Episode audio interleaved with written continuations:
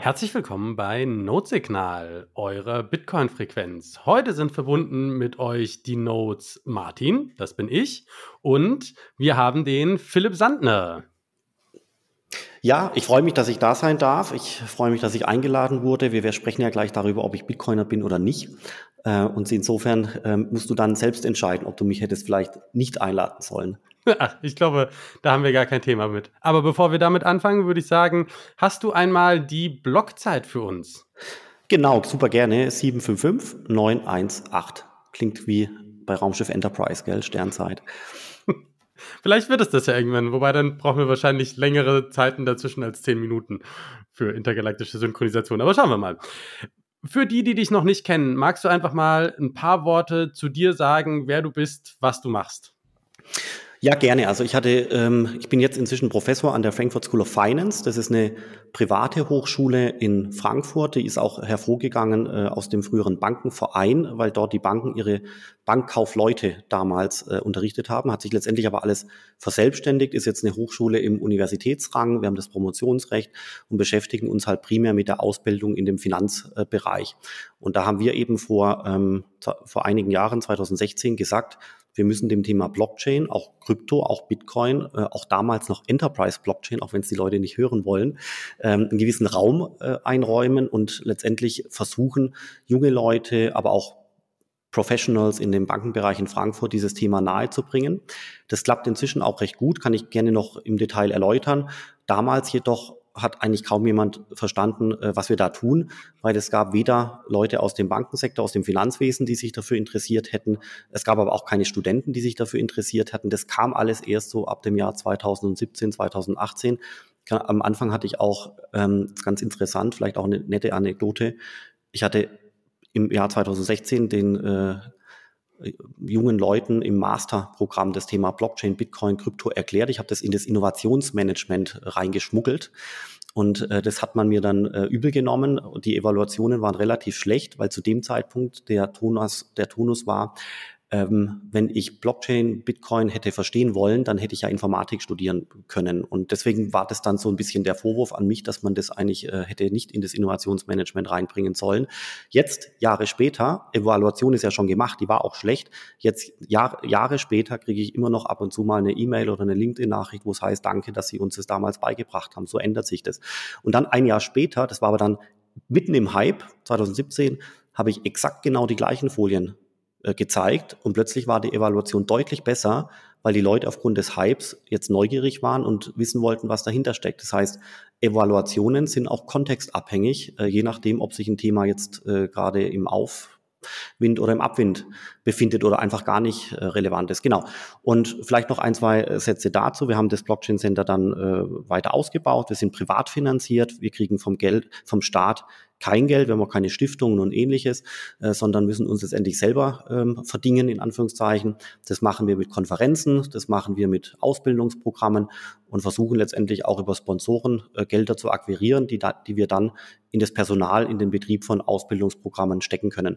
Ich glaube, was, was wir haben wirklich einen Coup gelandet mit dem sogenannten DLT Talents äh, Programm. Ich weiß, bei dem Wort DLT stellen sich dem einen oder anderen die Nackenhaare auf. Aber das Ziel war ja, ähm, da auch viel mal einfach Frauen für den Blockchain-Bereich zu begeistern. Und äh, Frauen musst du zunächst mal mit dem Thema Enterprise Blockchain begegnen, weil das Thema Krypto einfach viele Leute zunächst mal abschreckt. Und die Leute werden dann automatisch zu Krypto-Anhängern. Äh, Aber wir schaffen es halt damit inzwischen an die 400 Frauen pro Jahr auszubilden.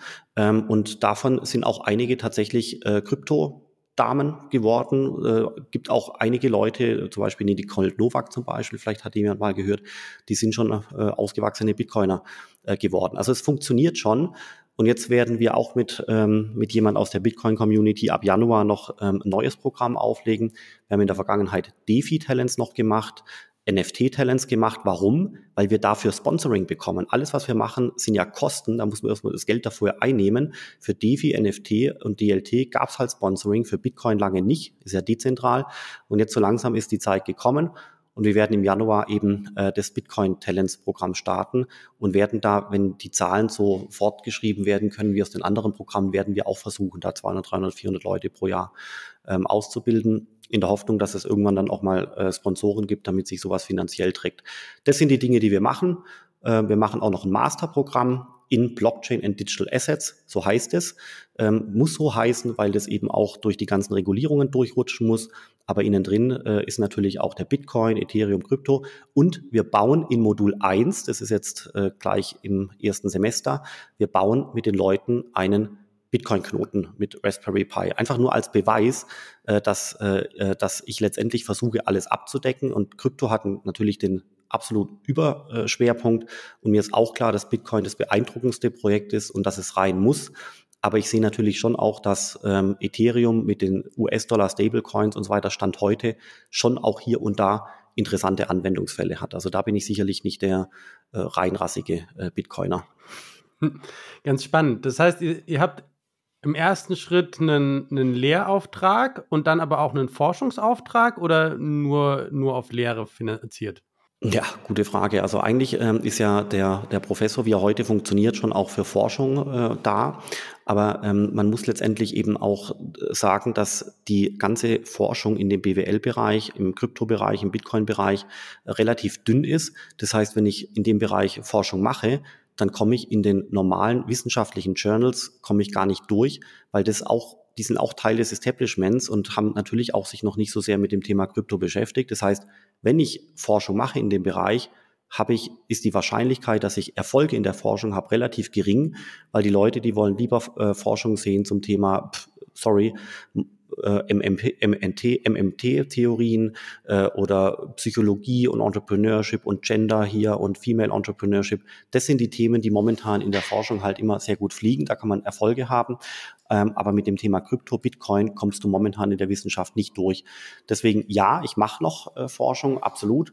Aber ich habe inzwischen vom Impact her das Gefühl, dass unsere Lehrtätigkeiten ähm, viel hilfreicher sind für die Leute, wenn du einem jemanden, der im Mittelmanagement bei einer Bank bist, einfach das Thema Krypto, Bitcoin gut erklärst, dann nimmt er sein existierendes Wissen, gibt seiner Karriere einen Rutsch und gründet ein Krypto-Startup oder landet irgendwo anders, ja. Und das ist quasi für die Leute und auch für mich ehrlich gesagt vom Value her viel interessanter als nur Forschung zu machen, weil du wirklich ähm, Impulse setzen kannst für junge Leute, sich frühzeitig mit dem Thema äh, zu beschäftigen. Und pff, ihr wisst es ja auch, du weißt es ja auch, die Leute starten teilweise mit NFT, die starten mit NF, mit DeFi oder mit, mit irgendwelchen komischen Tokens und sehr, sehr, sehr viele landen am Ende eben doch bei der Brillanz. Äh, von Bitcoin. Das ist wie so eine Autobahn. Die Leute nehmen unterschiedliche Einfahrten auf, äh, und am Ende landen sie alle irgendwo bei Bitcoin oder Ethereum. Das ist so meine Beobachtung. Manchmal dauert es ein halbes Jahr, manchmal dauert es auch vier Jahre. Ganz spannend. Also was ich ja was ich ja sehr, sehr schön finde, ist, du hast, du hast, glaube ich, einen, einen sehr anderen Blick als den, den wir, den wir innerhalb dieser Bitcoin-Bubble ähm, haben.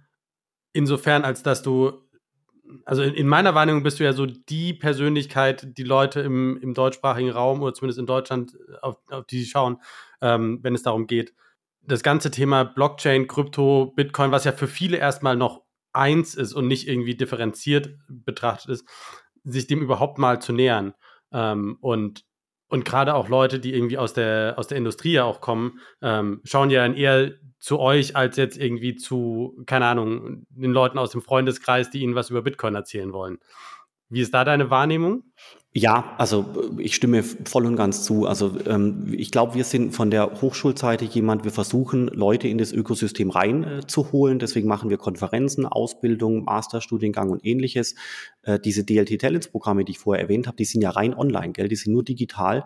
Das ist so eine Art Gruppencoaching, das sind in einem Call 150 Leute drin. Und dann gehen wir in Breakout-Rooms und diskutieren dann bestimmte Dinge und dann kommen die 150 Leute wieder zurück. Das ist wirklich irre, dass das funktioniert. Das ist ehrlich gesagt ein Relikt von äh, Corona. Ähm, da, äh, dieser Ausbildungsmodus funktioniert aber wahnsinnig gut. Wir haben jetzt da inzwischen äh, 6400 Bewerber bekommen über die Jahre und haben weit über 2000 Leute ausgebildet. Das ist schon enorm. Und äh, ja, wir bringen den Leuten natürlich auch Krypto bei, Enterprise-Blockchain lassen wir inzwischen weg, das macht keinen Sinn, äh, aber auch Stablecoins und andere Dinge machen Sinn. Ähm, aber natürlich der Bitcoin auch. Also wir fangen immer mit dem Bitcoin an und wir müssen aber letztendlich, das ist halt schon auch unser Auftrag, wir müssen den Leuten alle Dinge offenlegen, die es da draußen so gibt. Wir wollen sie nicht äh, notwendigerweise auf ein Technologiestück einnorden. Und dann müssen die Leute äh, in, mit ihrer Intelligenz und ihrer Reflexion selber erkennen, äh, wofür interessieren sie sich. Ja. Es wäre auch undenkbar, jetzt ein Studienprogramm zu machen, nur zum Thema Bitcoin. Da würde sich, würden sich die Leute nicht äh, bewerben, aber es würde auch gar nicht finanziert werden können. Das heißt, man braucht schon diesen Ökosystemgedanke. Und wenn du dann aber beginnst, den, das Thema Bitcoin vernünftig zu erklären, das Thema Scarcity of Money richtig zu erklären, das Thema Sound Money, die, die, was ist eine Stock-to-Flow-Metrik und so weiter und so fort, da kriegst du die Leute schon äh, für den Bitcoin begeistert. Wenn du aber auch komplementär dazu sagst, Smart Contract ist eine Trägerplattform für alle Arten von Assets und die, äh, die deutsche Finanzindustrie fängt jetzt da an, irgendwelche Schuldverschreibungen obendrauf äh, zu montieren, da kriegst du die Leute auch begeistert. Aber das ist quasi kein Ersatz äh, für den Bitcoin, auch keine Konkurrenz, sondern es sind einfach komplementäre Ansätze für verschiedene berufliche Zweige oder für verschiedene Industrien. Mega spannend. Was, was bringt die Leute dazu? Also aus, aus welchem Impuls heraus kommen die auf euch zu? Ja, ganz tolle Frage. Und ähm, also ganz oft ist es Neugier. Letztendlich wurden äh, viele Leute auch durch die Medien aufgescheucht. Ähm, Bitcoin steigt, Bitcoin fällt, äh, Hacks, Stromverbrauch, alles. Das macht die Leute schon neugierig, ja. Und dann kommen die Leute zu uns. Wir haben in Frankfurt ähm, verstanden, dass wir mit dem wirklich schönen Universitätsgebäude, was wir haben, ganz tolle Veranstaltungen machen können. Meetups und Konferenzen und so weiter. Das haben wir wirklich genutzt. Wir hatten in der Vor-Corona-Welt alle sechs Wochen 300, 400 Leute äh, im Haus und äh, hatten alles Mögliche besprochen mit denen. Smart Contract und Bitcoin und das und jenes und Enterprise und sogar R3, falls es noch jemand kennt. Und ähm, die Leute kamen einfach mit der Neugier. Deswegen mussten wir die Hürden senken. Deswegen wir haben immer versucht, möglichst viel umsonst zu machen, damit die Leute nicht eine, ein Eintrittsticket zahlen mussten, außer bei den großen Konferenzen. Das hat super funktioniert. Und äh, bei jungen Leuten kann ich dir das ehrlich gesagt gar nicht so genau sagen. Aber auffallend ist, dass die jungen Leute besonders äh, attracted sind, also besonders interessiert sind an dem Thema. Warum? Das kann ich dir gar nicht sagen. Manchmal, also bitte nicht lachen, manchmal sind es tatsächlich diese bunten NFTs, äh, die da auf den Handys dann äh, abgelegt werden. Ähm, würde ich selber nie machen. Aber die jungen Leute finden es gut, dann graben sich die in die Technologie rein. Irgendwann kommen sie zu Ethereum und ein Teil davon äh, dann auch zum Bitcoin. Äh, der Bitcoin wirkt halt so ein bisschen nicht böse sein wie so eine alte Tante, die funktioniert halt einfach, die läuft einfach extremst zuverlässig, aber die hat halt nicht so schöne bunte Bildchen äh, wie die NFT-Welt, sodass gerade die NFT-Szene ähm, viele Leute eingefangen hat, auch wenn ich selber extrem skeptisch bin bei diesen ganzen äh, Bildchen. Das macht alles keinen Sinn. Aber junge Leute fanden es gut. Das musst du dir so vorstellen. Ich stehe in, äh, im Bachelorstudium vor den Studenten, die sind teilweise 18 oder 19 Jahre alt, die haben gerade eben Autofahren gelernt. Weißt du, die sind ganz jung und das sind aber tolle junge Leute, schlau und manche von denen haben schon zwei bis drei Jahre Kryptoerfahrung. Die haben irgendwelche komischen Tokens gekauft, machen seit einem Jahr NFT-Sachen und so weiter. Und die wollen dann die Hintergründe kennenlernen. Die hinterfragen dann auch das Geldsystem. So was ist da los und warum brauchen wir das? Inflation. Und wenn du jetzt denen, die schon ein bisschen sich eingearbeitet haben, so minimal in Tokens, wenn du denen jetzt die Hintergründe versuchst zu erklären, äh, warum brauchen wir Ethereum als Trägerplattform für tokenisierte Assets? Warum macht es Sinn?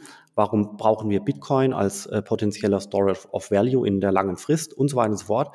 Dann nehmen die das inzwischen sehr, sehr, sehr stark auf. Wir hatten auch ähm, eher ältere Leute in unseren ähm, Seminaren und da, da bin ich eigentlich schon derjenige, der immer versucht, die Technologie so, äh, so überzeugend rüberzubringen, dass die Leute dann wirklich beeindruckt sind und begeistert sind. Die werden nicht alle sofort zu Bitcoin oder Krypto-Anhängern, aber zumindest ähm, sehen die, da ist was. Also heute zum Beispiel hatte ich einen Vortrag gehalten äh, bei Infineon. Das war so ein, so ein Business-Partner-Meeting, schien mir das. Und da habe ich wieder, da war äh, Dauer 40 Minuten, davon ging bestimmt 20 Minuten zum Bitcoin, ähm, dann äh, die 21 Millionen erklärt, äh, das, das Thema Stock-to-Flow-Metrik erklärt, dann aber der Komplementarität wegen, weil es auch angefragt wurde von Infineon, äh, dann Ethereum erklärt, digitaler Euro erklärt, erklärt, dass die EZB keine gute Arbeit macht ähm, und das Thema Tokenisierung noch kurz erklärt. Das war so die Bandbreite. Und danach kamen Leute zu mir und gesagt, wo kann man sich denn einlesen und so weiter. Und dann sage ich immer, Leute, bei YouTube starten, Bitcoin eingeben, Enter-Taste drücken und los geht's, weil die Leute einfach wenn es geht, in diesem Coin Market Cap Ranking oben anfangen müssen, bei den größten Projekten und nicht irgendwo auf Rang 120 bei irgendeinem so äh, Schrottcoin.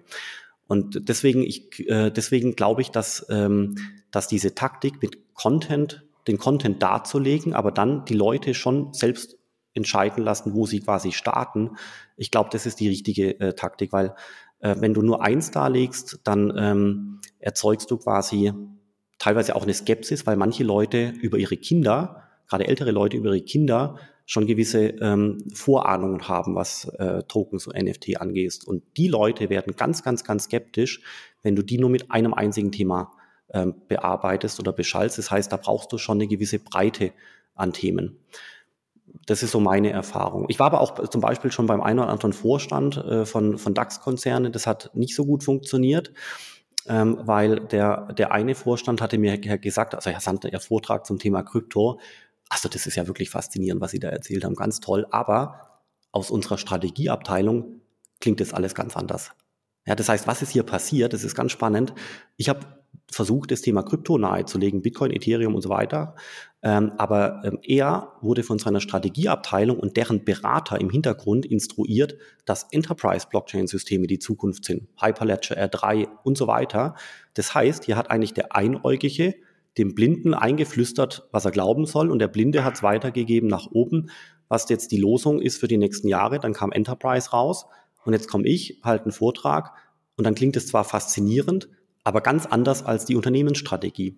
Und da sieht man, dass genau das ist der Grund, dass Unternehmen mit Krypto, Bitcoin, Ethereum bis heute so gut wie nichts anfangen können im Schnitt, weil einfach ältere Leute oben im Management sind. Das ist auch gar kein Vorwurf, aber die sind so busy mit irgendwelchen Tasks und E-Mails und Mitarbeitern und Personalgesprächen, die haben gar keine Zeit, sich einzuarbeiten. Deswegen sind sie darauf angewiesen, dass sie instruiert werden von Consultants, also Beratern oder von der Strategieabteilung. Und wenn jetzt dort die falschen Leute sitzen, ja, keine Techniker, keine Wirtschaftsinformatiker, sondern irgendwelche BWLer oder sowas, die einfach von Technik zu wenig Ahnung haben, dann sagt der Einäugige dem Blinden, ähm, was seiner Meinung nach Stand der Dinge ist und dann kommt faktisch was Falsches raus. Ja, stille Post wie im Bilderbuch.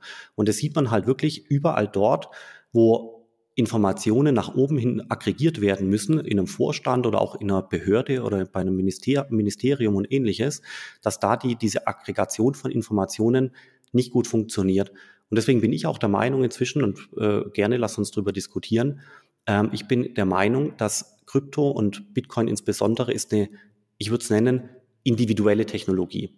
Du oder ich oder der Hörer hier entscheidet, sich da einzuklinken, Tokens zu kaufen, Bitcoins zu kaufen, keine Tokens zu kaufen, whatever. Es ist jedermannes eigene oder Frau's eigene Entscheidung. Aber in dem Augenblick, wo Organisationen agieren, also Committees, äh, Hierarchien, ähm, Abteilungen, Gremien und so weiter, dann scheitert es, weil, weil das Gremium oder äh, die Gruppe oder das Committee nicht in der Lage ist, eine, eine, eine, ein gemeinsames Bild auf diese Technologie zu finden, weil sie so neu ist. Und das, glaube ich, erklärt auch, zumindest mal für die Vergangenheit, dass eigentlich viele Unternehmen und Firmen noch an der Seitenlinie stehen. Ich glaube auch nicht, dass wirklich ernsthaftes institutionelles Geld en masse im Markt ist, sondern es ist nach wie vor eine individuelle Technologie, ähm, die letztendlich im Retail-Bereich Individuen ermöglicht hat zu investieren, aber so die Firma, der Mittelstand, die Industrie, wirklich weltweit, ist nur in Einzelfällen da drin. Ja, wir kennen es ja Fidelity und MicroStrategy und so weiter. Aber wenn du dir anschaust, ähm, genau, vielleicht nochmal ein Satz, ich will auch nicht jetzt zu viel äh, quasseln, ehrlich gesagt, aber was ist die Adoption von Krypto und Bitcoin in Amerika? 16 Prozent der Bevölkerung, 40 Millionen Menschen. Äh, Gesamtbevölkerung in Amerika sind plus, also ich weiß es gar nicht ganz genau, 280 Millionen, irgendwie sowas, müssen wir nochmal nachschauen aber 16 Prozent Durchdringung. Wenn du jetzt die Unternehmenspopulation in Amerika nimmst, dann würde wahrscheinlich rauskommen, dass es so 250.000 oder 300.000 Firmen oder Selbstständige äh, oder Unternehmen gibt. Und da wird die Adoption nahe Null sein. Und anhand von diesen Zahlen sieht man es, die Adoption im individuellen Bereich ist schon relativ weit, also relativ weit fortgeschritten, 16 Prozent. Aber die Adoption im Unternehmensbereich ist Stand heute noch nahe Null. Aber ist das nicht immer so? Also im Sinne von, wenn du dir anschaust, wie weit die Digitalisierung des Individuums vorangeschritten ist und dann schaust du dir an, wie die Digitalisierung in den meisten Unternehmen noch aussieht, dann ist da ja auch, also das, das mögen zwar sich überlappende Kurven sein, aber die individuelle Kurve ist ja deutlich vor der institutionellen Kurve. Ja, also vollkommen richtig. Deswegen habe ich auch gesagt, bisher, gell? Also ich glaube, das äh, kann sich noch deutlich ändern. Ähm, aber was bräuchte man, um es zu ändern? Man bräuchte früher oder später äh, Finanzdienstleister, die die Verwahrung von Tokens übernehmen, weil das so eine normale Firma mit seinem Geschäftsführer, das kriegen die nicht selber hin, glaube ich. Zumindest die meisten nicht. Deswegen, du brauchst Custodial Services dafür. Ansonsten kriegst du die Adoption unter Firmen, denke ich, nicht hin. Aber ich, ich stimme dir zu. Ähm, vielleicht sind Smartphones eine andere Technologie. Bei Smartphones schien es mir schon so zu sein, dass vor allem Individuen gestartet sind im Jahr äh, 2002, 2004, 2006. Ähm, dann PCs ist, ist auch so eine Sache. Waren PCs zuerst im individuellen oder im Unternehmensbereich? Wahrscheinlich ist unklar, ja. Aber ich, Blockchain-Krypto wirkt für mich Stand heute sehr individuell. Und wenn man sich die Geschwindigkeit anschaut, mit der Krypto, Bitcoin, auch die, die, die Bitcoin-Szene sich entwickelt, ist es wirklich beeindruckend dynamisch weltweit. Aber wenn du dir die Unternehmen anschaust, wo die gerade stecken, Bosch, Daimler, Siemens, äh, dann auch die Banken und so weiter, was Blockchain angeht, also das ist schon Schneckentempo, was da äh, passiert. Ja, es tut sich was. Custodial Services werden gebaut und so weiter. Aber wenn ich mir mal überlege, was jetzt die letzten drei, vier, fünf Jahre passiert ist und mit welcher Geschwindigkeit es vonstatten geht, ist schon, schon langsam.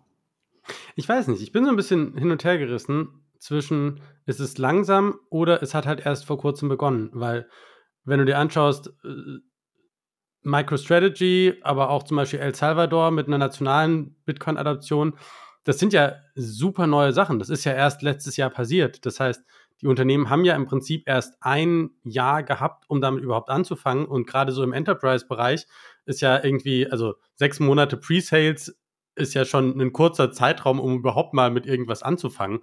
Ähm, von daher, ich weiß es gar nicht, ob das, ob das tatsächlich so langsam ist oder ob es tatsächlich einfach nur spät angefangen hat. Ich bin halt, also ich bin schon ein sehr ungeduldiger Mensch. Also vielleicht liegt es ja auch daran.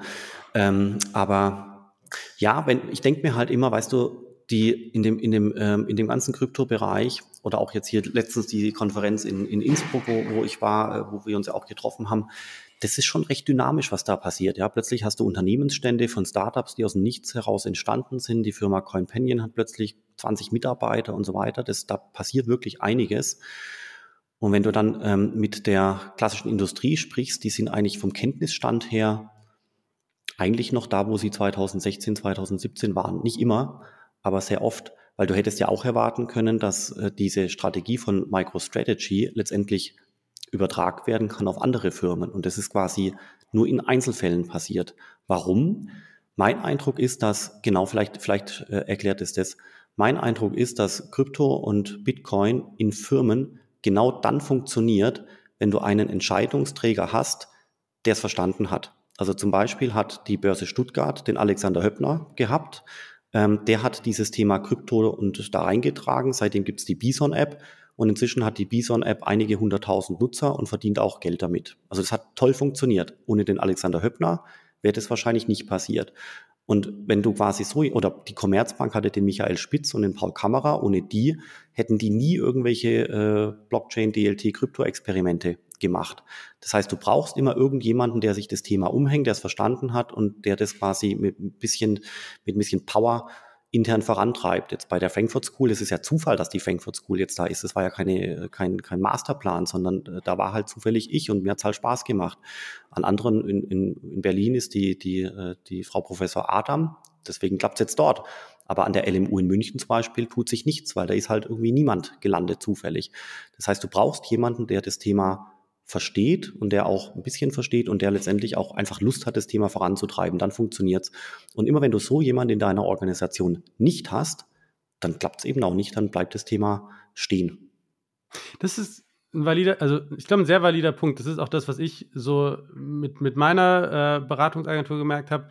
Es ist dann, es funktioniert dann gut, wenn du Bitcoiner in dem Unternehmen hast, die irgendwie sagen, mich begeistert das Thema privat, ich bin pro Bitcoin, in meinem Unternehmen sehe ich das überhaupt nicht. Und wenn man dann sagt, okay, dann lass uns doch mal gucken, was sind eigentlich die Möglichkeiten, wie ihr Bitcoin im Unternehmen einsetzen könntet, dann werden die ganz häufig auch zu Champions und, also und, und, und pushen das Thema intern auch voran. Besonders gut ist es natürlich, wenn sie auch in Positionen sind, die das tatsächlich auch ver äh, ver verantworten und, und auch die Möglichkeiten haben. Ähm, aber ganz viele sind natürlich auch nicht in der Position oder denken halt, naja, ich ich kann da auch gar nicht so groß was machen. Ja, genau richtig. Und deswegen, du brauchst nämlich noch was, nämlich du brauchst ganz oben jemanden hierarchisch drüber, der das auch zulässt. Der darf das nicht belächeln, sondern der muss mit aller Offenheit das einfach anerkennen und, man, und der muss die jungen Leute hierarchisch unten drunter einfach mal machen lassen. So wie zum Beispiel auch der Alexander Höppner hatte ja auch ähm, bei der Börse Stuttgart hierarchisch jemand über ihm, äh, der quasi sein Chef war, der ihn eingestellt hat. Und die Leute haben ihn offenbar machen lassen. Das gleiche bei der Commerzbank, das gleiche bei uns. Und deswegen, ich glaube, du brauchst auf niedrigerer Hierarchieebene jemand, der es operativ macht, mit Power, ähm, auch ein bisschen Kopf durch die Wand äh, Mentalität, weißt du, weil es halt immer viele, viele, viele Widerstände gibt. Und dann brauchst du oben jemand, äh, der das zulässt, der auch die Offenheit hat und der das nicht belächelt und auch nicht negiert, sondern einfach offen ist. Und manchmal wünsche ich mir mehr Offenheit auf den oberen Ebenen, weil die Leute basierend auf ihrer jahrzehntelangen Berufserfahrung ganz schnell den Entschluss fällen, das ist alles Mist, Stromverbrauch, Kriminalitätsfinanzierung äh, brauchen wir hier nicht. Und dieser Schnellschuss ist quasi das Gegenteil von Offenheit. Ich glaube, das ist mit das Kernproblem momentan, was Adoption angeht, aber auch generell Digitalisierung in der Industrie in Europa, dass wir äh, zu viel Anti-Bauchgefühl-Meinungen haben und zu wenig Offenheit für digitale Themen. Kann es auch andersrum sagen, wir brauchen mehr jüngere Leute obendrin in der äh, Chefetage. Also mit, mit jung meine ich 40 minus oder 50 minus, also erste Hälfte des Lebens, das meine ich mit jung. Klingt vielleicht komisch. Ich will auch noch, ich will auch noch in, äh, mich als jung bezeichnen dürfen. Ich bin 42. Also 50 minus. Sehr schön. Du hast in der Zeit letztes Jahr in einem Artikel gesagt, man müsste mal versuchen, jemanden zu finden, der das Thema Blockchain wirklich nachweislich richtig gut verstanden hat und der gleichzeitig skeptisch ist, was Bitcoin und Blockchain angeht. Solche Personen finden sie quasi nie. Ja, da wurde ich auch teilweise geprügelt für die Aussage. Ähm, genau, was habe ich genau gesagt? Du, entweder hat sich jemand eingearbeitet oder nicht, entweder hat sich jemand verstanden oder nicht, also jetzt nicht perfekt verstanden, ja, aber einfach hinreichend gut. Und entweder ist er pro oder er ist kontra. Und du siehst halt, sofern sich die Leute hinreichend stark eingearbeitet haben, vielleicht ein Jahr lang oder sowas, dann werden die relativ schnell automatisch zu Befürwortern von der Technologie. Das bedeutet, aber ich kenne eigentlich ehrlich gesagt kaum jemanden, der sich eingearbeitet hat, der aber dann unglaublich dagegen hält und kontra ist. Es gibt wirklich wenige Leute. Und deswegen kann man daraus ableiten, dass wenn jemand dagegen ist, die Wahrscheinlichkeit sehr hoch ist, dass es eigentlich nicht richtig verstanden hat. Das heißt, man müsste dann versuchen, die Person noch weiter irgendwo äh, auszubilden, an, Anreize setzen, dass die Person sich tiefer einarbeitet, weil eben Leute, die sich intensiv mit dem Thema beschäftigt haben, die kommen aus verschiedenen Gründen letztendlich zu einer Pro-Haltung. Es gibt ganz wenige Ausnahmen. Also ich hatte, vielleicht hat es der eine oder andere gesehen, ähm, ist auch bei YouTube zu finden. Da gab es einen, der heißt Fefe, der ist von dem Chaos Computer Club. Und der hat ja eigentlich fast alles verstanden ähm, im Bitcoin-Krypto-Bereich, weil er auch Techniker ist, aber er hat nicht verstanden die Economics drumherum. Das ist, glaube ich, dort der, äh, der, äh, die Lücke. Und der hat aber letztendlich den Bitcoin und Krypto brillant zerlegt, muss ich wirklich sagen. Das ist der einzige, wo ich sagen würde, den habe ich jetzt persönlich erlebt. Der hat die Technik verstanden und kann wirklich Argumente gegen all das hervorbringen. Warum ist er so stark dagegen? Weil er vielleicht zu sehr Techniker ist und deswegen die Economics, also so dieses Thema Spieltheorie und äh, Wirtschaftssysteme, Sound Money und so weiter, das teilweise ausgeblendet hat. Aber kennst du Leute, die das wirklich hinreichend gut verstanden haben und unglaublich dagegen sind? Also ich kenne, es gibt so ein paar Leute, die insgesamt pro sind, aber valide Kritikpunkte haben. Ähm, das gibt es durchaus. Ich kenne tatsächlich niemanden, der sagt, ich habe das also gerade gerade bei Bitcoin, ich habe das Thema komplett verstanden und finde es aber doof. Genau. Das ist das, das, das kenne ich auch nicht. Und die, die Frage ist aber dann, wenn dem so ist, dann ist es ja eigentlich nur, dann ist die, die Adoptionsfrage nur eine Verständnisfrage. Ich glaube ja, und das kann man teilweise bei jungen Leuten erkennen. Ähm, junge Leute haben im Vergleich zu einem Vorstandschef viel Zeit, um in ihrer Jugend, im Studium und so weiter, sich einfach mit den Themen zu beschäftigen, mit Freunden drüber zu sprechen, auf Vorträge zu gehen und so weiter. Das heißt, junge Leute können ähm, äh, diese, diese Bitcoin-Journey, äh, man spricht ja immer auch von dem, von dem Rabbit Hole, relativ zügig durchschreiten. Ja, die haben dann andere ähm, Probleme, weil sie halt aufgrund der Lebenserfahrung bestimmte Dinge noch nicht einordnen können, aufgrund des Alters auch ganz normal. Aber das Problem ist eigentlich schon, dass ältere Leute aufgrund der vielen, vielen, vielen Tasks, die auf den Schreibtischen lagern und im E-Mail-Postfach, einfach nicht die Zeit haben, sich einzuarbeiten. Hätten sie die Zeit, würden sie reinkommen und würden das Thema irgendwann annehmen und auch äh, für gut heißen. Ich kenne wirklich ein paar tolle Beispiele. Ich hatte einen Manager kennengelernt, der wurde äh, angefahren mit dem Auto und war dann ein halbes Jahr im Krankenhaus, äh, teilweise auch in Koma und so weiter. Und er konnte halt nicht arbeiten, aus dem Job quasi rausgerissen. Und er hat dann diese aus dem Zufall heraus diese Zeit im Krankenhaus genutzt, um sich einzuarbeiten, Bitcoin, Krypto und alles Mögliche und ist dadurch zu einem Anhänger geworden, auch als älterer Mensch. Das heißt, auch ältere Leute können es natürlich verstehen. Das hat nichts mit dem Alter zu tun. Aber du brauchst monatelang Zeit. Ich würde mal mindestens behaupten, sechs bis zwölf Monate, um das Thema an dich ranzulassen. Und wenn du im Stress bist, äh, auch Leute in meiner Altersklasse, die haben Kinder, die hetzen von A nach B, dann müssen sie zu den Großeltern und Schwiegereltern und alles Mögliche. Da fehlt der Raum, in aller Ruhe mal ein paar YouTube-Videos anzuschauen, Bücher zu lesen, drüber nachzudenken, weil du brauchst glaube ich, sag mal, was deine Meinung ist, du brauchst sechs bis zwölf Monate. Ich glaube, es geht inzwischen schneller. Das ist, glaube ja, ich, das gut. Gute. Also, ähm, weil, weil die, die Formulierungen sind inzwischen relativ rund geschliffen, um zumindest so ein paar Basics zu verstehen. Also, wir waren jetzt nach der, nach der BTC, waren wir zum Beispiel noch danach äh, Wildwasserraften und dann haben wir mit unserer Guide beim Wildwasserraften, weißt du, so zwischen zwei Strömungsschnellen konnten wir, also gut, wir waren auch acht Bitcoiner, ne? Aber zwischen zwei Strömungsschnellen konnten wir Bitcoin erklären. Und das waren vielleicht fünf Minuten, zehn Minuten Zeit oder so. Dann haben wir danach noch eine Lightning Wallet eingerichtet und ja, ein, ein weiterer, eine weitere Bitcoinerin.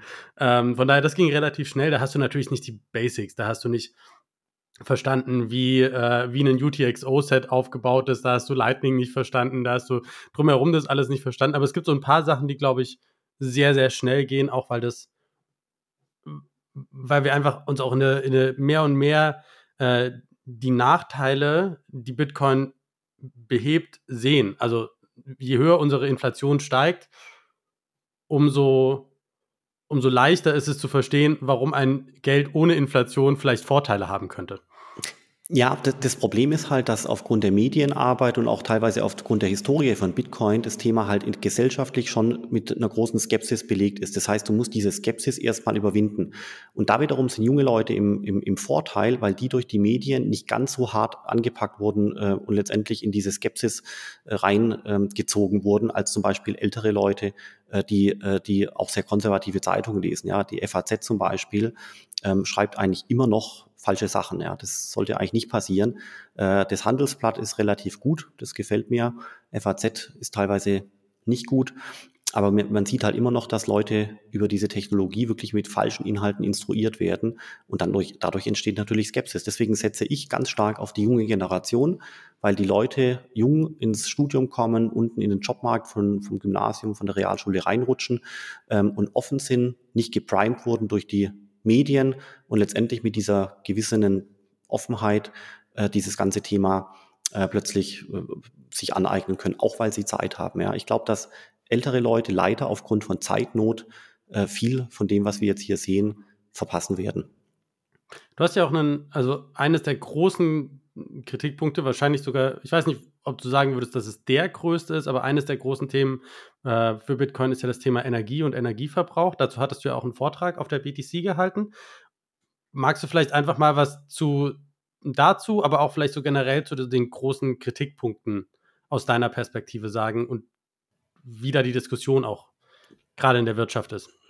Genau, also ja, sehr gerne. Also die, äh, also das Schönste an diesem, an diesem Thema mit dem Energieverbrauch war eigentlich, dass, äh, dass der Daniel Wingen und auch der Andreas Straub und so weiter, wir haben eben uns 2020, also vor zwei Jahren ähm, zusammengesetzt, vor zweieinhalb Jahren und gesagt, lass uns mal da das Thema verpacken. Und das ist schon spannend, dass letztendlich alles, was wir damals uns zusammengereimt haben, mehr oder weniger jetzt auch so eingetreten ist, äh, Pi mal Daumen. Die, die Logik ist wie folgt. Äh, du hast halt nicht einen einzigen Miner, äh, der Bitcoins meint. Ähm, manchmal sieht man in den Medien Produktionspreise von dem Bitcoin, da steht da irgendwie 9000 Dollar, sondern, und dadurch entsteht aber eine Fehlwahrnehmung. Es ist nämlich eigentlich eine Verteilung. Das heißt, es ist eine ganze Population äh, von Minern. Du hast Miner, die sind sehr effizient. Das sind diejenigen, die die neueste Hardware einsetzen. Das sind diejenigen, die den günstigen Strom bekommen. Und du hast sehr ineffiziente Miner. Das sind die, die ältere Hardware im Einsatz haben, teureren Strom haben und so weiter. Das heißt, du hast effiziente und ineffiziente Miner. Effizient bedeutet, äh, die können mit weniger Kosten mehr Bitcoins kreieren. Also faktisch ist dann der Bitcoin-Produktionspreis geringer. Und wenn jetzt eben der Preis fluktuiert, entweder steigt er oder eben er fällt, dann trifft es zum Beispiel bei einem fallenden Bitcoin-Preis die ineffizienten Mining-Anlagen zuerst und die scheiden dann aus. Und weil eben diese ineffizienten Bitcoin-Mining-Anlagen typischerweise die sind, die alte Hardware haben oder hohe Strompreise, ist es so, dass durch diesen Effekt auf die lange Frist letztendlich das Profil des verbrauchten Stroms grüner werden dürfte. Warum? Weil grüner Strom im Schnitt günstiger ist als Strom aus fossilen Energieträgern. Das ist die Logik, ja. Wenn das Bitcoin-Netzwerk effiziente Miner bevorzugt, weil ineffiziente zuerst ausscheiden müssen, wenn der Preis fällt. Und ganz wichtig, wenn die grünen Energiequellen günstiger sind als die fossilen Energiequellen, und ich packe das alles zusammen, dann dürften auf die ganz lange Frist nur noch Renewables überleben im Netzwerk. Das ist so die Theorie. Die Theorie wird kaputt gemacht natürlich punktuell äh, durch eine unglaubliche Volatilität durch die Preise, teilweise auch durch abgeschriebene Kohlekraftwerke, wo dann der Strom besonders günstig ist und gibt viele Artefakte dieser Art. Aber von der Theorie her, glaube ich, hält es. Man hat es jetzt auch gesehen. Und äh, das einzige Problem, was damit einhergeht, ist folgendes. Wenn der Bitcoin den nächsten Bullrun hinlegt, dann holt wirklich jeder Miner den, den, die letzte alte Hardware noch raus und schaltet die dreckigste Stromquelle auch noch an, um möglichst viel Mining machen zu können. Und dann würden wir wieder einen Anstieg des CO2-Footprints äh, sehen. Wenn aber der Bitcoin-Preis fällt, wie jetzt in den letzten Monaten, müsste man eigentlich gesehen haben, dass das Netzwerk ein Quäntchen grüner wird, laut Theorie. Gell? Das wird man erst äh, in, in einiger Zeit dann rückblickend betrachtet bewiesen werden haben. Aber das war so unsere Überlegung. Wir fanden das sehr schlüssig. Ich hatte es ja auch vorgetragen. Ich war auch sehr aufgeregt, weil ich es noch nie vor Bitcoin-Profis äh, dargelegt hatte. Und danach ähm, gab es jetzt auch keine große Schelte. Also offenbar lag ich jetzt von den Gedanken her und von der Logik nicht total daneben, was mich, was mich wirklich gefreut hat. Ja, ich freue mich auch, dass ich da einen Vortrag äh, halten durfte, äh, vor allem weil ich bin halt kein reinrassiger Bitcoin. Ich schätze die Technologie sehr, aber es gibt in dem Krypto-Ökosystem halt äh, auch noch andere Dinge, inklusive Stablecoins, die kurzfristig Stand heute und auch für die nächsten Jahre ein paar Vorteile ähm, bringen können. Ich weiß, dass jetzt manche Leute ganz arg zusammenzucken. Ist ja okay. Wir, wir wollen uns ja auch mit, mit anderen Meinungen äh, auseinandersetzen, von daher passt das ganz gut. Wie siehst du denn, also Entwicklungen sind ja immer ein bisschen schwierig, aber basierend auf der Diskussion, auf den Gesprächen, wie siehst du denn die Entwicklung und was ist so das, wo du denkst, wohin sich, gerade wenn man jetzt so im deutschsprachigen Raum guckt, wohin die Reise möglicherweise in, in kurz- bis mittelfristig hingehen könnte? Also jetzt Bitcoin, digitaler Euro, CBDC oder alles? Alles zusammen. Okay, also mein, das, äh, wir müssen jetzt festhalten, dass, die, äh, dass das Datum September ist. Das heißt, wer das anhört in zwei Monaten, drei Monaten, kann das wirklich alles anders sein.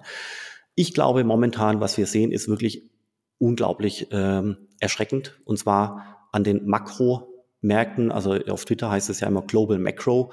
Das bedeutet Zinssätze, Staatsverschuldung, äh, Anleihenmärkte und ähnliches. Wir hatten jetzt vor kurzem die Situation, dass in dass die UK eigentlich gut gemeint Tax-Cuts machen wollte, also quasi Steuersenkungen und mit dem Ziel, dass quasi dann die Wirtschaftsaktivität bitte wieder belebt werden soll in Großbritannien. Dann sollen Steuereinnahmen kommen, so die, so die, so der Wunsch. Und dann kann man irgendwann die hohen äh, Schulden wieder zu, bisschen zurückführen. Das war so die, die Logik wie immer.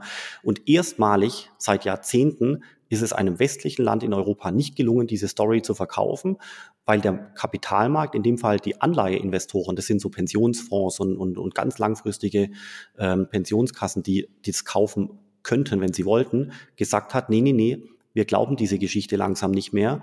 Eigentlich müsste man eher die Steuern anheben, weil ich ansonsten von diesen unglaublichen Schuldenbergen nicht mehr loskomme. Wir erinnern uns, Großbritannien hat ja sogar noch den Brexit zu verdauen und plötzlich sind die Anleihenzinsen auf über vier Prozent hochgeschossen. Ja, was jetzt vielleicht gering klingt, ist für diesen Teil des Marktes, diese riesengroßen Anleihenmärkte, ist das äh, ein, ein unglaublicher Schocker gewesen, weil, weil da schon der erste institutionelle Anleger im Anleihenmarkt sagt so, ich glaube nicht mehr an Großbritannien, wenn das so weitergeht, dann ist das ganze Land äh, bankrott. Und deswegen äh, ja, ich investiere, aber ich, ich will verdammt viele Zinsen im Vergleich zu früher. In der Vergangenheit wäre ja jetzt die Zentralbank eingesprungen und hätte einfach diese Staatsanleihen äh, weggekauft vom Markt. Das passiert ja gerade nicht. Das ist das Thema QT, also Quantitative äh, Tethering Tightening. Und äh, vor dem Hintergrund hat man eben jetzt hier jüngst gesehen, dass wir kurz davor sind, dass erste Länder in der in Europa ähm, mal so langsam echt in Schwierigkeiten äh, kommen, weil der Kapitalmarkt die Stories eines Landes, dass man das alles sanieren kann, nicht mehr frisst, weil einfach die Schuldenquote zu hoch geraten ist, weil die Staatsquote zu hoch geraten ist. Und es zeigt sich eben dann eben äh, zum Beispiel als äh, Marktergebnis in den Anleihenmärkten unglaublich schockierend. In Europa und so weiter sehen wir das ähm, in Zentraleuropa, Europa, Holland und so weiter, äh, Deutschland, Holland noch nicht, weil die Wirtschaften stärker sind und weil wir den Brexit nicht haben. Das hat ja primär Großbritannien. Wir könnten es in Italien sehen, aber hier kann wiederum die EZB im Hintergrund einfach Geld reinschießen und dann ist da äh, wieder Ruhe. Wir verschieben das Problem aber. Aber du hast ja gefragt, wo gehen wir hin? Ich glaube, wir sehen ganz, ganz, ganz krasse Effekte jetzt äh, an diesen internationalen Kapitalmärkten. Wir haben es dann auch direkt gesehen, das war auch in den Medien, dass das britische Pfund abgestürzt ist um, um, um 6, 7 Prozent ähm, als Bitcoiner, was sind schon sechs, sieben Prozent, ja, lächerlich. Ähm, aber in den, bei einer Währung wie dem britischen Pfund sind sechs, sieben Prozent, ist schon ganz nah an der Bankrotterklärung dran. Äh, wir haben es auch gesehen, dass die, der türkische Lira stürzt immer weiter ab, argentinische Pesos, eigentlich alles stürzt ab, sogar der Euro relativ zum Dollar und sogar der Dollar stürzt ja in sich ab. Ja, der Dollar hat ja Inflation, ähm, aber trotzdem sieht man diesen sogenannten Flight to Dollar, äh, wie das so schön heißt. Alle Leute flüchten sich in die relativ härteste Währung äh, da draußen. Und deswegen sieht man, dass momentan alles abwertet gegen den Dollar. Das finde ich unglaublich schockierend, äh, das wirklich so anschauen zu müssen. Zumal ja der Dollar mit der Staatsverschuldung dort und der Inflation ja auch nicht sicher ist. Aber ist eben relativ zu anderen Währungen noch ein Quäntchen sicherer. Und ich glaube, wir laufen jetzt auf, ein, äh, auf, eine Situation zu, dass die Zentralbanken irgendwann auch die Zinsen nicht mehr erhöhen können. Weißt du warum? Weil dadurch dann die Schuldenstände von den Staaten überführt werden müssen von einem Niedrigzinsdarlehen, bildlich gesprochen, in ein Hochzinsdarlehen und dann kannst du quasi den, die Kapitalkosten der Schulden irgendwann nicht mehr bezahlen. Ja? Das heißt, wir werden es auch wieder sehen, dass die Zinsen fallen äh, werden in, im, im nächsten Jahr, weil einfach der Staat das nicht mehr schultern kann, die hohen Zinsen. Und das bei gleichzeitig wahrscheinlich stagnierender oder vielleicht sogar steigender Inflationsquote ist eine ganz, ganz, ganz fiese Mischung. Und ich habe auch selber also pff, kaum eine Lösung parat, äh, wie auch, wie man sowas retten könnte. Ich habe mir das Buch äh, gelesen von dem Georg von Wallwitz, das heißt die große Inflation. Da hat er das äh, Jahr 1922 plus minus beschrieben. Ganz tolles Buch, liest sich wie ein Roman. Und er hat halt gesagt, dass, äh, dass Deutschland damals auch viel falsch gemacht hat. Hier Stichwort Hyperinflation. Aber irgendwann kam halt ein neuer Staatschef äh, an die Macht und er hat gesagt, das Einzige, was hilft, ist Steuern rauf und Staatskosten runter. So wie ein schwäbischer Haushalt funktioniert. Ja, du gibst halt einfach nur das Geld aus, was du hast. Äh, du konsumierst nicht auf Pump, sondern Einnahmen hoch, Ausgaben runter und irgendwo muss dann wieder ein Delta her. Das würde man Staatsüberschuss nennen. Das ist das Einzige, was hilft. Alles andere wie, ähm, wie quasi Schulden machen mit der Zentralbank im Rücken, die dann die Staatsanleihen kauft und so weiter, verschiebt die ganzen Probleme immer nur noch weiter. Und jetzt ist langsam der Zeitpunkt gekommen, wo eben das Schieben dieser Probleme in die Zukunft nicht mehr funktioniert. Und ich bin mal gespannt, was, ob irgendeine Ökonomie auf der Erde auf die Idee kommt, genau das so zu machen, äh, wie man es machen sollte, nämlich, hört sich blöd an, Steuern rauf, Ausgaben runter, so lang, bis wieder ein Staatsüberschuss äh, da ist. Und dieses Bewusstsein, das finde ich ehrlich gesagt gar nicht gut. Dieses Bewusstsein, alles, was wir jetzt gerade in den letzten paar Minuten besprochen haben, das hat sich aus meiner Sicht noch gar nirgends in dieser Breite durchgesetzt. Du hast teils in Frankfurt, in Kapitalmarktkreisen hast du schon Vorträge, wo solche Sachen diskutiert werden, aber so in den Medien, ARD, ZDF, Spiegel, Handelsblatt und so weiter und so fort, ist die, sind die Punkte, die ich jetzt gerade so dargelegt habe, das ist mein Twitter-Wissen, ja, die sind da noch gar nicht verarbeitet worden. Das heißt, die Öffentlichkeit, auch der öffentliche Kapitalmarkt, ähm, ist noch nicht an diesem Punkt angekommen, wo er das äh, sieht. Und deswegen ist Großbritannien ein ganz spannender Fall, weil wir da jetzt im quasi als Vorläufer erkennen können, was machen die Briten jetzt, was macht die Regierung, was macht die Zentralbank, um dann daraus vielleicht zu lernen und auch abstrahieren zu können, was kann bei uns passieren, gut oder schlecht, oder was könnte man vielleicht auch besser machen. Aber ich glaube, Großbritannien jetzt anzuschauen mit den ganzen Kapitalmarktkurven, die da auf Twitter produziert werden, ist irre spannend, um quasi zu sehen, wie ein westliches Land jetzt ganz langsam, hört sich ganz schlimm an, Richtung äh, Bankrott schlittert. Jetzt sind wir Jetzt sind wir Bitcoiner ja immer so ein bisschen auf der Seite, naja, wenn halt dann die Fiat-Währungen alle, alle die Hufe hochmachen, dann kommst du Hyper-Bitcoinization und dann, äh, dann gehen alle Leute halt nur noch in Bitcoin als einzige harte Währung. Und gleichzeitig gibt es ja auch immer so ein bisschen die, gibt ja die einen, die sagen, ja, wir wollen das möglichst schnell und die anderen, die sagen, naja, besser, besser langsam, weil ansonsten sind die Umbrüche relativ hart. Hast du da eine Perspektive zu? Ja, das ist ganz schwierig. Also ich, ich, ich, ich sage gerne meine Meinung, aber äh, bitte um Verständnis, dass, äh, dass ich da auch total falsch liegen kann. Also ich, ich habe ja ich fand es unheimlich klasse in Innsbruck auf der BTC-Konferenz, irre gut. Für mich war das ja auch mein äh, Debüt in dem Bitcoin-Ökosystem, habe mich sehr gefreut, tolle Gespräche gehabt, da das Bitcoin-Hotel in Pforzheim und so weiter, irre gut. Aber normalerweise habe ich ja eigentlich mit Leuten zu tun, die vom Kenntnisstand her ähm, ähm, noch wirklich so ein bisschen am Anfang sind, ja, also normale Konferenzen, Kapitalmarktkonferenz, irgendwie Bank, bitte Herr Sandner, erklären Sie uns doch mal das Thema Bitcoin ähm, und so weiter. Also normalerweise versuche ich dann so ein bisschen das, das Wissen zu transportieren an Leute, die noch nicht so tief drin sind. Und warum sage ich das jetzt gerade? Weil wenn du mit diesen Leuten sprichst, dann sind die alle noch ganz, ganz, ganz am Anfang. Die sind größtenteils skeptisch. Ähm, die, äh, die, die, die lassen sich inspirieren. Die kaufen vielleicht dann auch ein Buch, Bitcoin Standard oder ähnliches. Mm, aber äh, die sind von dem, von dem Investment, von einem Trust in die Technologie noch ganz, ganz, ganz weit weg guck mal, wir haben 82 Millionen Deutsche äh, in unserem Land und auf der Konferenz äh, in Innsbruck waren 700 Menschen. Und wenn du das mal vergleichst mit anderen Communities da draußen, Oldtimer-Fans zum Beispiel, ja, Auto, Oldtimer-Club oder sowas. Oder in, in, in Berlin diese Szene mit, äh, die, die da mit, mit der grünen Ideologie so ein bisschen in, äh, in Bewegung geraten ist. Weißt du, das sind Tausende, vielleicht Zehntausende Menschen in solchen Communities. Da ist die Bitcoin-Community ähm, noch relativ klein dagegen. Und ähm, das soll aber keine Kritik sein, ja, die wächst ja auch. Ich will nur damit sagen, ähm, ganz, ganz, ganz viele Leute sind interessiert an Bitcoin, Krypto und Co. Aber dass sie jetzt wirklich beginnen, einen äh, substanziellen Teil ihres Vermögens in diese Technologie zu stecken, in die Tokens zu stecken, ist vielleicht auch besser so, sehe ich momentan noch wirklich überhaupt gar nicht. Und, ähm, und deswegen ist es für mich immer sehr erhellend, mit Leuten zu tun zu haben, die mit dem ganzen Thema noch ganz wenige Berührungspunkte hatten, weil ich kriege wirklich also immer noch genau die gleichen Fragen wie früher, nämlich ähm, ja, wie komme ich denn da rein? Was mache ich denn? Äh, soll ich jetzt mal 100 Euro investieren oder 200 und so weiter?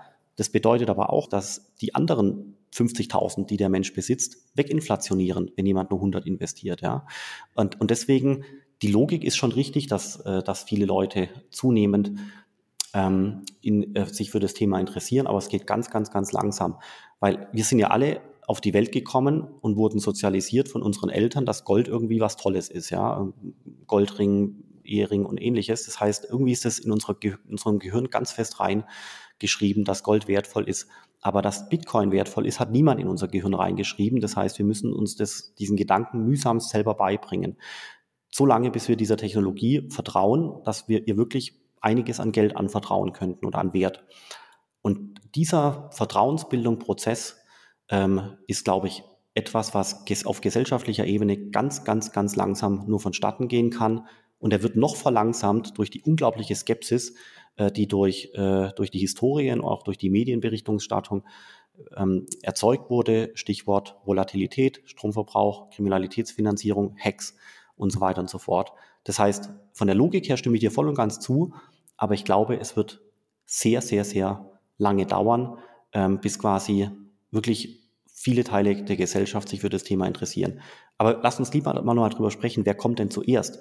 Ich glaube, das, das Epizentrum ist so der 25-, 30-jährige Mann, wenn ich das so sagen kann. Das ist so das Epizentrum der Gesellschaft. Und dann kannst du wie in Ringen kannst du sagen, jetzt kommen äh, andere Bevölkerungsgruppen so langsam hinterher. Ähm, du siehst zunehmend deutlich mehr Frauen in dem Bereich, finde ich ganz, ganz, ganz toll. Ganz anders als vor einigen Jahren. Du siehst, dass sich die Jüngeren interessieren, äh, so Richtung 18, 16 Jahren Alter. Und du siehst jetzt auch, dass sich die Leute 40, 50, 60 äh, plus für, für das Thema interessieren.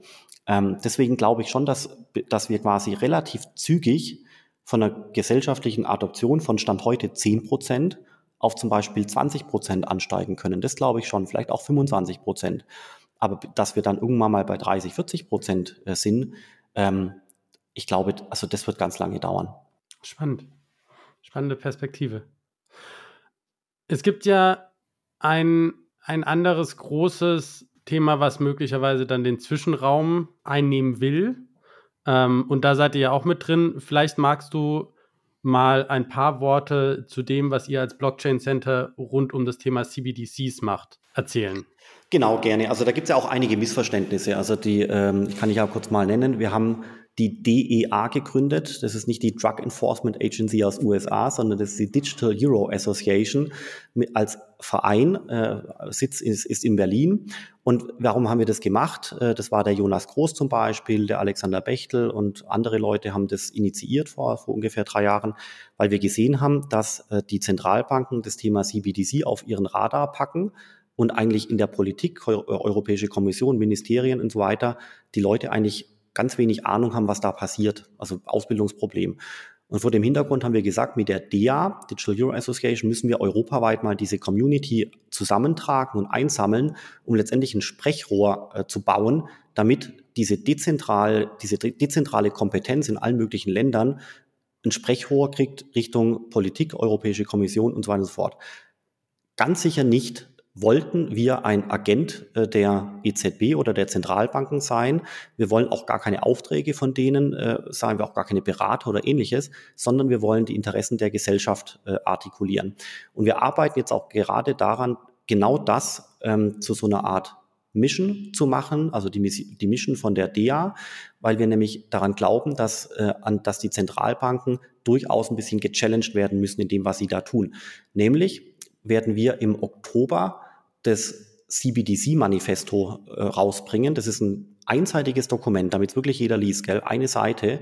Und da steht drauf, dass wenn sich jemand das Thema CBDC mal zumutet als Staat oder als Zentralbank, dann würden wir uns wünschen, dass die folgenden Grundsätze eingehalten werden. Und dann kommen fünf Punkte, zum Beispiel Maximum an Privacy, und zwar, wenn möglich, by Design, nicht by Trust. Ja, irgendwie so, ja, vertraut uns schon, wir machen das, sondern Privacy by Design, zumindest für niedrige ähm, Aus, äh, Transaktionswerte, wie es heute ja bei Bargeld auch ist. Das heißt, wir wollen eigentlich äh, mit, diesen, mit diesem CBDC-Manifesto wollen wir ausdrücken, dass wir, dass es okay ist, kurzfristig ähm, einen digitalen Euro oder eine Zentralbank-basierte Währung zu haben.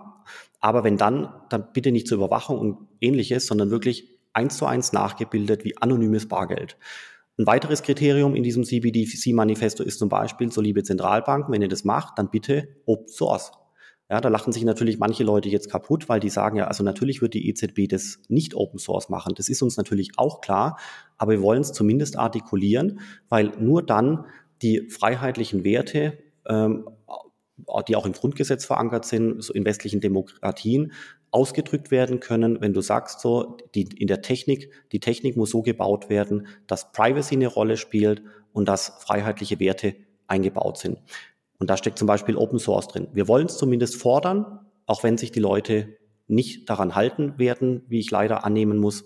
Das ist natürlich auch nicht in unserer Macht stehend, aber wir wollen es zumindest versuchen. Noch ein Punkt, einfach um es äh, zu illustrieren.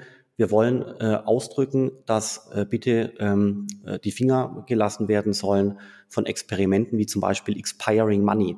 Ja, da gibt es so, so Gedanken, die sind nicht aus Europa, sondern anderswoher, dass man Geld einem Verfallsdatum unterordnet. Ja, du kriegst dein Gehalt und dann heißt, das Geld musst du aber ausgeben bis zum 31.12., danach ist weg. Ja, das muss man sich mal vorstellen. Oder, oder quasi Ausgabenkategorien Zwänge. Ja, zum Beispiel, du kannst dein Geld äh, ausgeben für bestimmte Dinge und wenn dann das Budget für Bier erschöpft ist, dann musst du halt Wasser trinken ja, pro Monat. Also sowas finde ich zum Beispiel ganz schlimm, weil dadurch die Freiheit eines jeden eingeschränkt würde. Technisch wäre das natürlich möglich, kennen wir ja. Und deswegen ist es uns wirklich ein großes Anliegen, dieses CBDC-Manifesto rauszubringen. Wie gesagt, eine Seite Text, damit es wirklich jeder liest. Wir haben auch äh, Kooperationspartner in Amerika, damit es dort bei dem Digital Dollar Projekt auch Gehör findet. Und damit werden wir versuchen, unser Bestes zu tun, ähm, so ein bisschen den, den gesellschaftlichen Willen nach äh, Privacy und auch nach freiheitlichen Grundwerten auszudrücken, auch wenn natürlich das nicht in unserer Hand liegt, ob eine Zentralbank das am Ende des Tages dann tut oder nicht. Aber zumindest haben wir es versucht. Es gab den, äh, den Kritikpunkt, dass die DEA mit äh, der ähm, ungarischen Zentralbank jetzt äh, kooperiert. Da, äh, es stimmt ja auch, also es gibt Gespräche. Aber ich finde es ja nicht schlecht, weil wir sind ja kein Agent der EZB, sondern ganz im Gegenteil, das CBDC-Manifesto schicken wir auch an die ungarische Zentralbank und dann können die darüber nachdenken, äh, ob äh, diese freiheitlichen Werte am besten dann realisiert werden können, wenn du Open Source machst, Privacy und so weiter und so fort. Ja, das heißt, wir möchten die DEA als Sprachrohr von gesellschaftlichen Wünschen positionieren hinsichtlich Freiheit, Privacy und so weiter und so fort. Und jetzt halt die Einschränkung, wir haben es bis jetzt noch nicht so kommuniziert und deswegen gab es auch in der Bitcoin-Szene einige Missverständnisse. Deswegen bin ich auch dankbar, dass ich das kurz äh, hier erläutern darf, ähm, weil wir wussten gar nicht, dass das äh, derart missverstanden werden kann. Deswegen werden wir auch an der Kommunikation noch arbeiten und das ein bisschen schärfen, weil wir ein, wenn es geht, ein, ein Verein sein wollen, der, wie gesagt, die, die gesellschaftlichen Wünsche ausdrückt. Und die Gesellschaft hat in der Umfrage klipp und klar gesagt, Privacy ist uns am wichtigsten und es soll nicht ignoriert werden. Und dementsprechend dürfen das Zentralbanken halt auch nicht tun. Bitcoin, Ethereum und so weiter sind für mich trotzdem die Technologien, die ich sehr viel besser äh, finde als CBDCs. Aber man muss natürlich schon anerkennen, dass auch Stablecoins und so weiter auf die kurze Sicht aufgrund der Adoption und auch leider aufgrund der Volatilität des Bitcoins noch einige Jahre äh, Anklang finden können. Gerade auch US-Dollar Stablecoins im Hinblick auf Financial Inclusion, weil halt den Leuten, auch in anderen Ländern auf der Erde, schon auch klar ist, dass der Bitcoin volatil ist und deswegen diese Zeitphase, bis äh, die Kapitalisierung von Bitcoin eintritt, halt schon hier und da noch ein paar Monate oder Jahre dauern kann. Ja, das heißt, es gibt schon einen Case für Stablecoins, nicht langfristig, aber sicherlich ähm, für einige Jahre, das sehe ich schon. Und ich glaube, gerade durch Financial Inclusion, kann ich auch gerne noch ein Beispiel nennen, ein tolles, ähm, kann man einiges bewirken, indem ich Leute in den Arbeitsmarkt einbinde und manche von den potenziell Mitarbeitenden irgendwo auf der Welt, die wollen halt sicherheitshalber den in Anführungszeichen stabilen, wenn auch inflationierenden Dollar und nicht den super volatilen Bitcoin, der halt momentan, muss man leider so sagen, so ist. Erstmal vielen Dank. Ich finde das eine, eine spannenden, einen spannenden Gedanken zu sagen, ich rechne, ne, dass du, dass du, du rechnest noch nicht damit, dass äh, in, der, in quasi in der nächsten Krise äh, der, die, die Hyperbitcoinization eintritt. Also gucken wir, das, äh, guckt ihr, dass, ähm, dass Zwischenlösungen möglichst sinnvoll aufgebaut sind und nicht irgendwie zu, also nicht vollkommen, also es gibt ja, gibt ja durchaus äh, Horrorszenarien rund um CBDCs und wie sie aufgebaut sein könnten. Ähm, und zu sagen, okay, da stellen wir uns zumindest mal dagegen. Oder schaffen wir zumindest ein Bewusstsein dafür, was das Thema ist. Ähm, und das ist ja wiederum ganz spannend. Genau, warum? Weil, weißt du, das Gefährliche ist, wenn die Gesellschaft sich hier nicht ausbildet und die Europäische Kommission weiß auch zu wenig und die Ministerien in Berlin und Paris wissen auch zu wenig, dann führt es dazu, dass die äh, Programmierer im Auftrag von den Zentralbanken oder von der EZB einfach vor sich hin programmieren können. Und dann ist die Governance äh, so, dass da Regeln unkompliziert verändert werden könnten. Oder dann ist expiring, expiring Money potenziell möglich, äh, theoretisch. Ja, denkt niemand drüber nach, gell? Wirklich. Es, dieses ist kein Gedankengut aus Europa. Aber man, ich glaube schon, dass es wichtig wäre, das Bewusstsein zu schärfen, dass bitte noch nicht mal ein Programmierer äh, sowas andenkt, damit es wirklich nicht in den Programmcode reinwandert. Und das ultimative Tool, das zu beweisen, ist Open Source. Ja, Vielleicht als, als abschließende Frage, wie siehst du das Thema Bitcoin-Adaption als globaler Wettbewerb?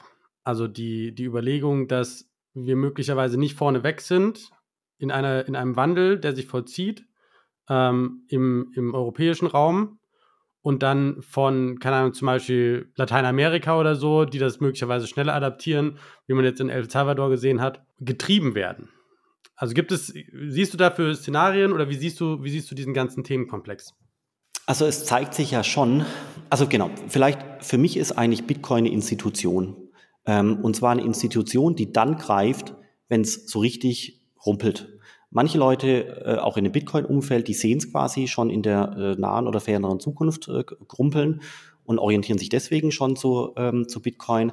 Aber wir sehen es ja auch in Zahlen hier in El Salvador, Argentinien, Brasilien, Türkei, dass eigentlich immer dann, wenn es anfängt zu rumpeln im Sinne von Institutionen werden ein bisschen schwächer, dass sich dann bestimmte Bevölkerungskreise, primär jüngere Leute, äh, Richtung Krypto ähm, und Bitcoin orientieren. Das kann man schon sehen. Und deswegen auch ähm, finde ich folgenden Gedanken, Gedankengang eigentlich ganz spannend zu sagen, brauchen wir eigentlich jetzt mal, brauchen wir in Europa, im Europa der Vergangenheit, also vor Corona, als Inflation noch bei einem Prozent war, brauchen wir da unbedingt den Bitcoin? Nicht unbedingt, ja, weil der, der Euro zu dem Zeitpunkt relativ stabil war im Vergleich zu dem, was wir jetzt haben. Das heißt, in dem Augenblick, wo du stabile Institutionen hast, also Rechtssystem funktioniert, Rechtsstaatlichkeit, Währung stabil, Euro stabil, deutsche Mark stabil, Polizei funktioniert und so weiter. In dem Augenblick, wo du stabile Institutionen hast, brauchst du nicht unbedingt sowas wie Bitcoin, weil die menschengebauten Institutionen recht gut sind. Also jetzt betrifft, das betrifft Europa, gell? aber zum Beispiel nicht äh, Argentinien oder, oder Türkei, wie wir ja sehen.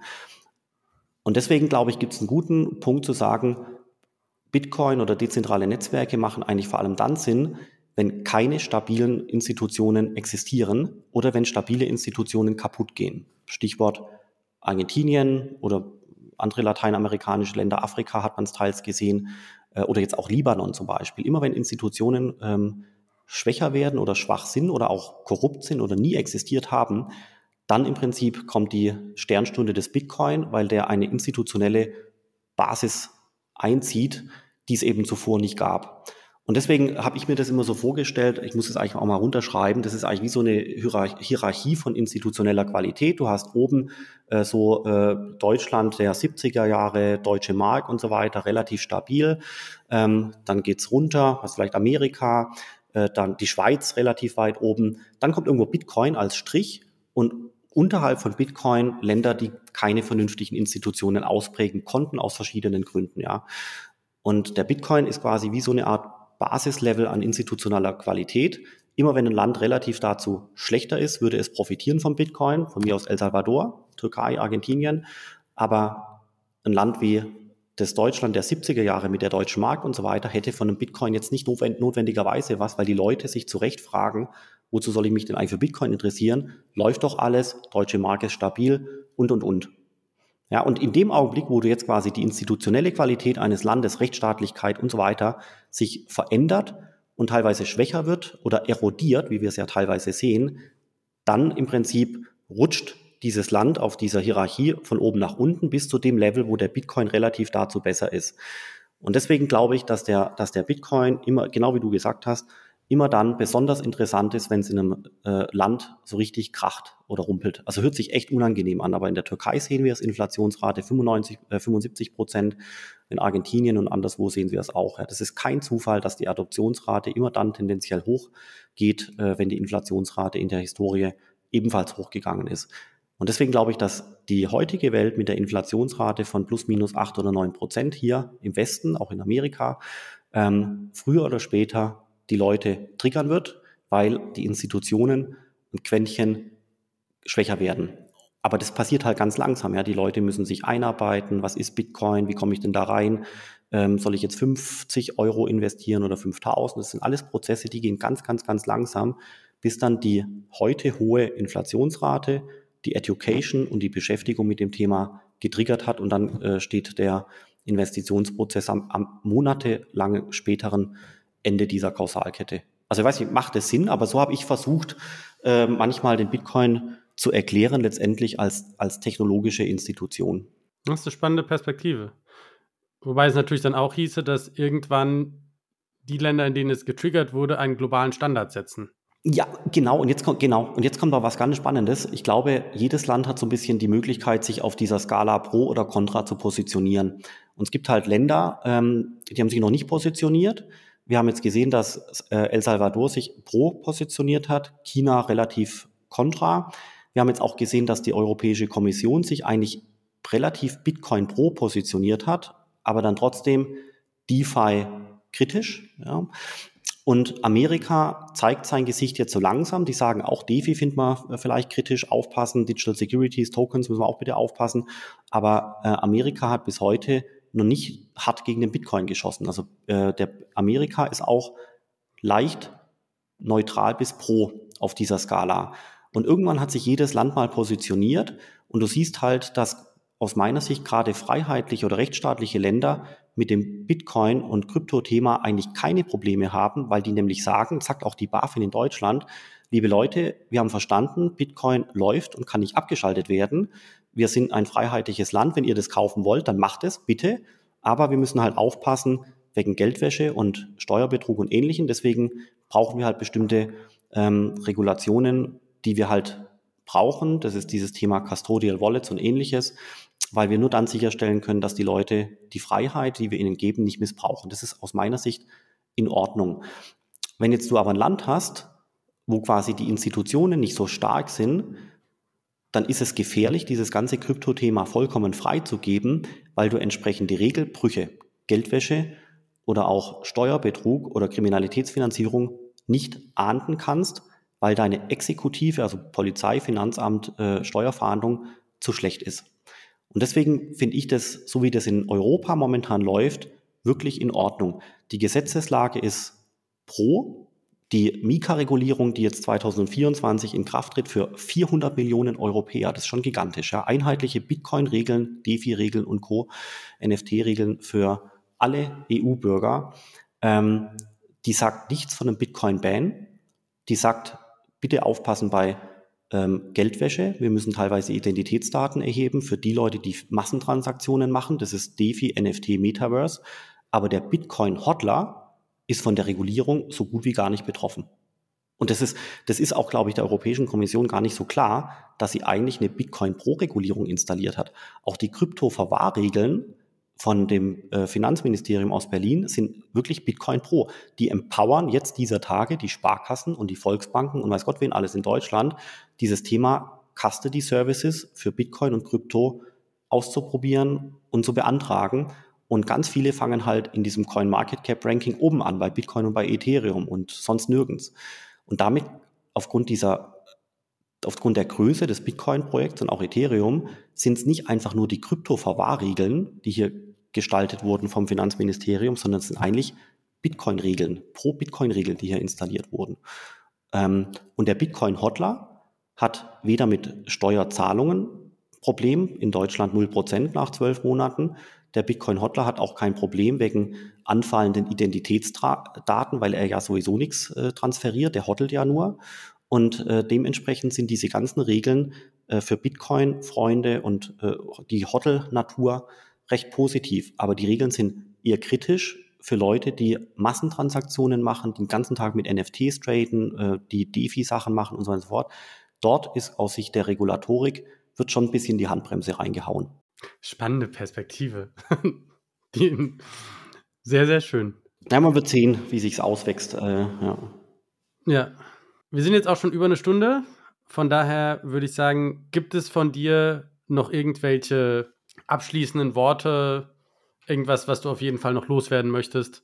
Ja, also ich glaube, man, ähm, es lohnt sich gerade in diesen Tagen so ein bisschen die, die internationalen Kapitalmärkte anzuschauen, insbesondere was passiert da in Großbritannien. Das ist äh, äh, wirklich vielleicht ein, ein, leider ein Musterbeispiel, wie es anderen Ländern dann auch äh, geben könnte. Ich glaube, ähm, Bitcoin, Krypto und so weiter ist definitiv der richtige Weg. Mit, wenn ich Krypto sage, meine ich vor allem Ethereum. Gell? Trotz, der, trotz, trotz der eingetretenen Zentralisierung mit Proof of Stake, das ist schon auch ein tolles Projekt mit einer irre großen Community. Mhm, aber viele andere Projekte sind natürlich Murks, da stimme ich äh, dir wahrscheinlich und den Bitcoinern äh, restlos zu. Ähm, ich glaube, man darf die Offenheit für andere äh, Projekte in dem Bereich jetzt nicht gänzlich äh, liegen lassen. Und ich glaube, wir müssen gesellschaftlich wirklich äh, einiges an Geduld äh, mitbring mitbringen, ähm, bis quasi so eine Art Adoption wirklich auf breiter gesellschaftlicher Ebene stattfinden kann. Ich glaube, wie gesagt, Stand heute sind wir bei 10 Prozent in Europa.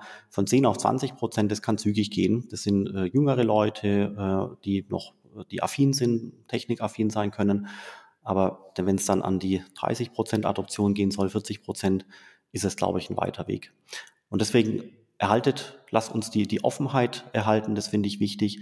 Und wir sollten, glaube ich, äh, als Krypto-Bitcoin-Freunde unbedingt drüber nachdenken, was können wir abseits des Orange-Pillen, wie es ja so schön heißt, ähm, auf individueller Ebene noch machen, um ehrlich gesagt so eine Art Massenausbildung äh, zu, zu ermöglichen. Der Apricot Verlag mit dem Bitcoin-Standard macht es ja vorbildlich, da werden wahrscheinlich tausende Bücher gedruckt. Ähm, aber was können wir noch machen, um quasi Leute at scale auszubilden? Also ich zerbreche mir momentan den Kopf darüber, wie könnte man eine ganze Generation Neunklässler in der Schule irgendwo über diese Technologie informieren. Also ich habe noch keine Lösung gefunden, aber wie schaffe ich es? Und zwar, ich will nicht, ich will nicht irgendwie einen Raum in dem Gymnasium haben und dann 20 Leute äh, äh, ausbilden oder, oder, oder educaten, sondern wie schafft man es, einen ganzen Jahrgang auszubilden? Ähm, mit Online-Methoden ähm, braucht man einen Sponsor, muss ich 100.000 Bücher drucken? Ich weiß es auch nicht, aber ähm, irgendwann findet man da die Lösung, wie man wirklich dieses Thema für, gerade für die junge Generation, die wir am meisten brauchen, wirklich massiv äh, verbreiten kann, für ein, am besten idealerweise einen ganzen Jahrgang. Und äh, das, äh, das ist so mein, mein Hobbyprojekt, aber ich, ich habe noch keine Lösung gefunden. Ähm, eine, ein Gedanken, den ich hatte, ist so eine Art äh, digitales Sommerferiencamp, weil die Eltern teilweise nicht wissen, was ihre Kids in den Sommerferien machen sollen. Und ich habe mit ein paar Eltern gesprochen, die sagen, es wäre genial, ähm, irgendwie äh, so eine Art Digitalisierungscamp äh, zu machen, auch wenn es digital ist. Digital, weil es dann skalierbar ist und vielleicht kriegt man da einen Bitcoin reingeschmuggelt äh, in so ein, in so, muss man schon deklarieren, gell? Sonst hast du den, äh, die Gegenwehr von, von Leuten, muss man schon deklarieren. Aber das Interesse dürfte groß sein.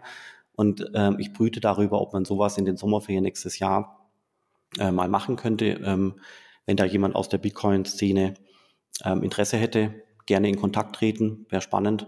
Ähm, aber wie gesagt, ich, ich will es, wenn, dann will ich viele Leute irgendwo ausbilden, weil ich glaube, dass es hilfreich wäre, nicht nur irgendwo 20 Leute in einem Klassenzimmer irgendwo sowas. Also muss schon, muss jetzt schon wirklich mal gewisse Skalierung passieren, wenn es irgendwie geht. Mit diesen Talents-Programmen haben wir es jetzt ja auch geschafft, äh, momentan äh, 1200 Leute pro Jahr auszubilden. Das geht schon.